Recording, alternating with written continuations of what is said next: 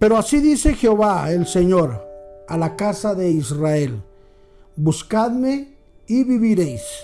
Amós capítulo 5 versículo número 4. En este día hablaremos sobre escogido para dar vida a las naciones de la tierra.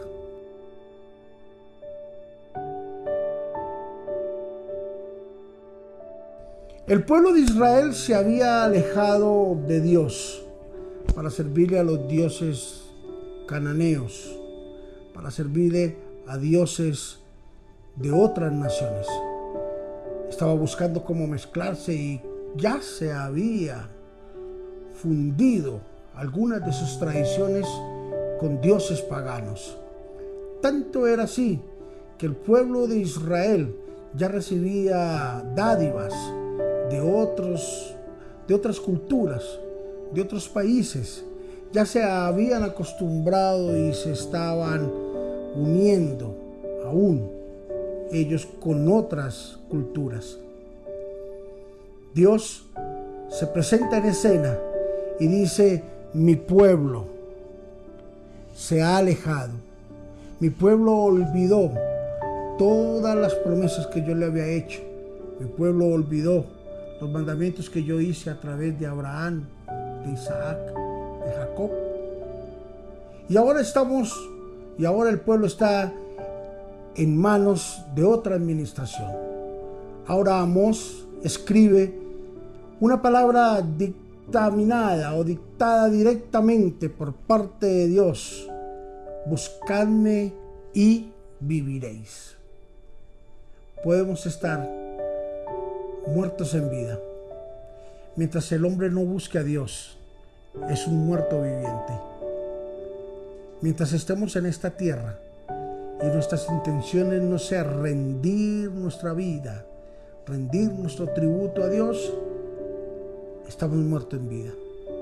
Somos muertos andantes. La Biblia es clara cuando dice, buscadme y viviréis.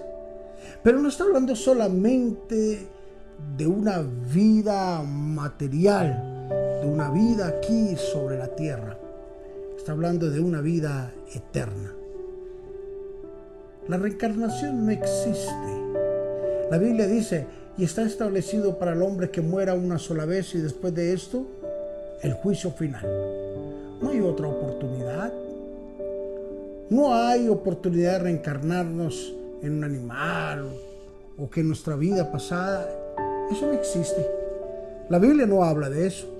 La Biblia habla de una vida. Está establecido para el hombre que muera una vez y después el juicio final. Está establecido para nosotros que busquemos a Dios para que vivamos una eternidad. Por eso es necesario que hoy alineemos nuestra vida. Es necesario que hoy pongamos en orden todo lo que hacemos. Es necesario que hoy estemos a cuentas con el Señor. Hagamos las paces y podamos llegar a un acuerdo glorioso maravilloso de vivir en paz. La Biblia nos enseña de que somos escogidos para dar vida a las naciones de la tierra. Nuestra conducta, nuestra disciplina, nuestro testimonio será el punto de partida para muchas naciones. Donde quiera que vayamos, vamos a ser un ejemplo visible y audible de la gloria de Dios en nuestra vida. Y cuando hablamos de naciones, no hablamos de naciones en específicas. Sabes, nuestro hogar es una nación. Nuestros hijos, cada uno es una nación. Nuestra familia es una nación. Nuestros hermanos es una nación. Nuestros vecinos es una nación. Las personas que están a nuestro alrededor son una nación, la cual nosotros vamos a contagiar de la bondad Dios. Padre, te bendecimos en esta hora y te damos gracias por escogernos. Gracias porque en medio de tantas personas, de millones de personas, Señor, te has complacido en escogernos a nosotros. Señor, gracias porque hoy no tenemos palabras de agradecimiento para decirte, estamos muy felices, muy contentos y muy agradecidos de que nos hayas escogido para nosotros ser punto de partida e inspiración para muchas personas, incluso para las naciones. En Cristo Jesús. Amén y amén.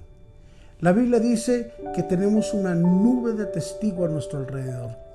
Tú no sabes quién te está mirando y tú no te imaginas la inspiración que eres para tantas personas, para lo bueno o para lo malo.